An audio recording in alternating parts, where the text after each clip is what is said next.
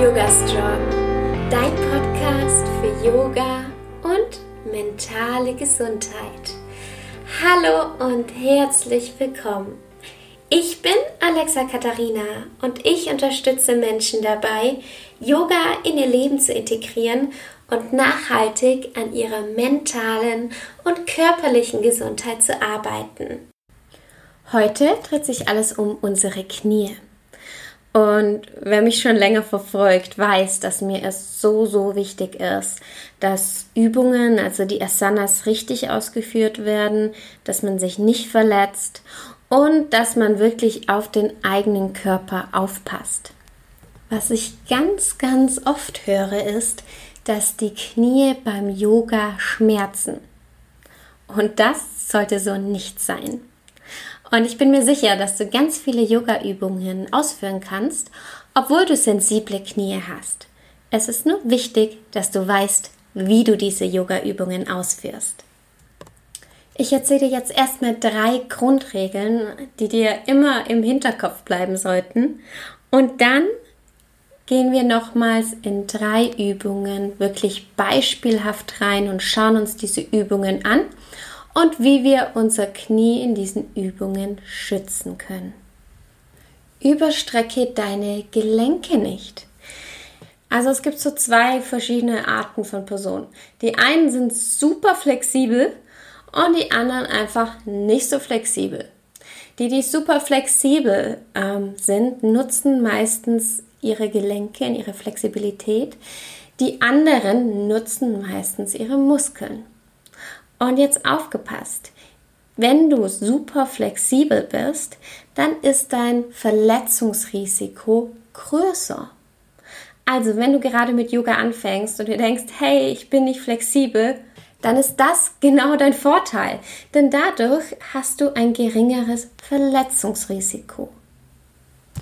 Beobachte dich mal selbst beim Yoga, entweder im Spiegel oder vielleicht magst du dich auch mal filmen und dann schau mal, ob du deine Gelenke durchstreckst. Das heißt, ob du einen kleinen, ähm, eine kleine Beuge in deinem Knie hast, in deinen Ellenbogen oder ob du diese durchstreckst oder überstreckst. Ich habe zum Beispiel eine ähm, Hypermobilität in meinen Ellenbogengelenken und deswegen ähm, überstrecke ich sogar meine Ellenbogen, wenn ich mich nicht daran erinnere. Deswegen ist es ganz, ganz wichtig, wenn du in Übungen bist, zum Beispiel in Stehübungen, dass du mindestens einen ganz, ganz kleinen Knick im Knie hast, in deinem Bein sozusagen, sodass dein Knie nicht ausgestreckt ist. Also wir haben niemals ein ausgestrecktes Bein, sondern immer ein ganz, ganz leicht gebeugtes Knie. Ja, in manchen Übungen auch ein bisschen mehr, aber zumindest immer ein leicht gebeugtes Knie. Der Trick dahinter ist, dass wir unsere Muskeln aktivieren und dadurch nicht die ganze Last auf unseren Gelenken haben und damit unsere Gelenke schonen und unsere Muskeln aktiv verwenden. Regel Nummer zwei. Wenn du eine Knieverletzung hast, dann ist es ganz, ganz wichtig, dass du noch mehr auf dein Knie aufpasst und gewisse Übungen nicht durchführst. Wenn du zum Beispiel an eine Stehübung denkst und du eigentlich ähm, nach vorne gehen solltest mit dem Knie, also sozusagen in den weiten Ausfallschritt oder sonst irgendwie das Knie beugen solltest, du aber eine Knieverletzung hast, dann solltest du das lieber vermeiden. Das hat den Grund, dass du nämlich, wenn du dein Knie nach vorne schiebst, mehr Belastung auf dem Knie hast und es dir dann nicht gut tut. Wenn du auch Schmerzen allgemein im Knie hast, dann kannst du das so ansehen wie eine Verletzung und lieber vorsichtig üben, anstatt zu viel zu machen. Und Regel Nummer drei: verwende Hilfsmittel. Ich liebe Hilfsmittel und gerade für die Knie kann man da so, so viel machen um schmerzfrei und gesund zu üben. Und deswegen lege ich dir das so, so sehr ans Herz, für dich wirklich sicher zu üben und dir Hilfsmittel auch nach Hause zu holen und die für dich zu verwenden.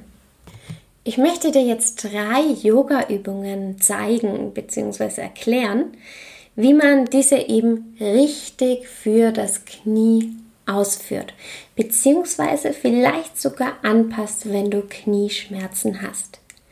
Wenn du magst, dann hol dir jetzt gerne etwas zum Schreiben und notiere dir diese Ratschläge, damit du sie immer, immer wieder nachschauen kannst. Fangen wir an mit Bidalasana Katze Kuh. Oft wärmen wir unsere Wirbelsäule in dieser Übung auf, also im Vierfüßlerstand. Und da sind wir mit den Knien auf der Matte. Und das kann sein, wenn du gerade eine dünne Matte hast, dass dir da die Knie schmerzen. Und hier habe ich einen ganz, ganz tollen Trick für dich. Und bitte, bitte werde dir bewusst, dass es völlig egal ist, wie das Ganze aussieht oder ob Leute denken, ah, ähm, ist sie dann nicht so flexibel oder sonstiges. Es ist völlig egal. Hier geht es um dich. Hm. Bei dieser Übung hast du zwei Möglichkeiten, beziehungsweise drei.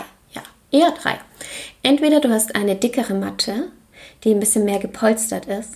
Ich selbst verwende dickere Matten nicht so gerne, da, ähm, ja, da sie meistens nicht so fest sind. Also, dass, wenn ich da ein herabschauenden Hund bin, dann habe ich so das Gefühl, dass ich einsinke.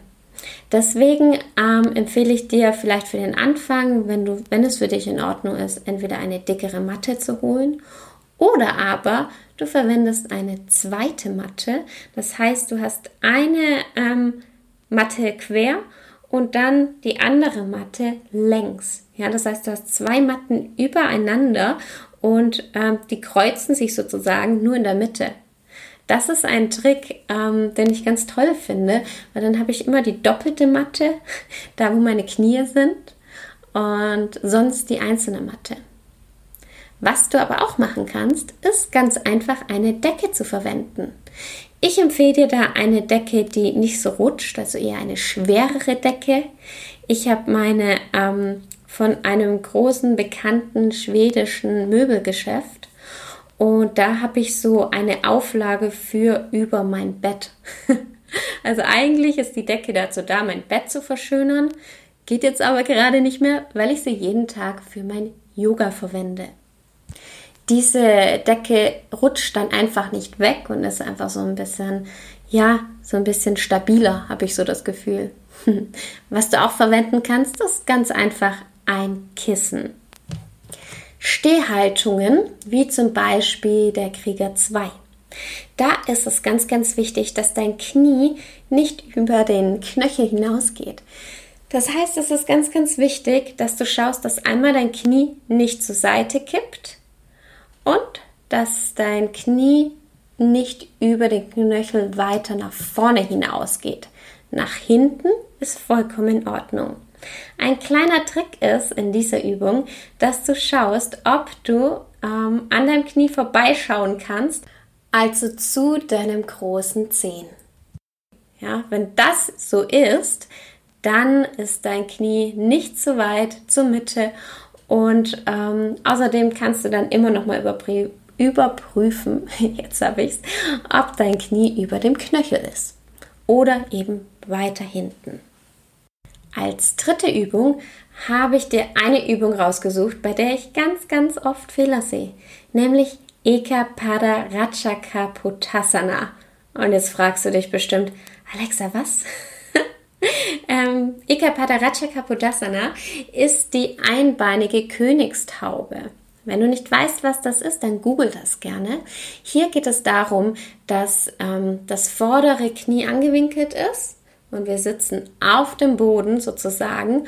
Und hier ist es ganz, ganz wichtig, dass die Zehen zu dir hergezogen sind. Ja, damit aktivierst du deine Muskeln und schützt dein Knie. Okay, also das ist ganz, ganz wichtig. Ich sehe ganz oft, dass die, dass die Zehen da oft einfach so ja, vergessen werden. Man muss ja auch ganz, ganz viel bei den verschiedenen Asanas beachten. das verstehe ich. Trotzdem ist es ganz, ganz wichtig, dass du auf jeden Fall die vorderen Zehen zu dir herziehst, damit du dein Knie schützt. Wenn du Knieschmerzen hast, kannst du diese Übung auch ganz einfach auf dem Rücken ausführen. Also wenn du mal so einen Tag hast, wo das so ist, dann bitte, bitte variiere diese Position. Ich glaube, die aller, aller, aller wichtigste Regel ist, dass du niemals Schmerzen beim Yoga haben solltest. Zum Beispiel auch nicht in den Knien. Das heißt, wenn es dir mal unangenehm ist, dann geh bitte, bitte aus dieser Position wieder raus. Außerdem sei dir stets bewusst, dass jeder Tag unterschiedlich ist. Und es gibt mal Tage, da fühlt sich es besser an und Tage, da fühlt sich es vielleicht nicht so gut an. Das ist völlig okay. Nur weil du gestern mega tief in die Übung reingegangen bist oder ohne Hilfsmittel geübt hast, wobei ich das jedem immer, immer, immer empfehle, oder ähm, dich vielleicht super stark gefühlt hast, ist es heute vielleicht anders und das ist völlig okay und bitte, bitte nimm das auch so an. Wir müssen uns nicht jeden Tag steigern. Es ist völlig in Ordnung, mal Variation zu machen, vielleicht auch mal ein paar, bisschen mehr Hilfsmittel zu verwenden. Und das ist auch ein Bereich vom Yoga. Dinge so anzunehmen, wie sie heute eben sind. Ich hoffe, ich konnte dir mit dieser Podcast-Folge ein bisschen helfen, damit du sicher übst. Die nächste Podcast-Folge kommt schon nächsten Montag um 7 Uhr morgens wieder online. Bis dahin wünsche ich dir eine wunderschöne Woche. Bis bald und Namaste.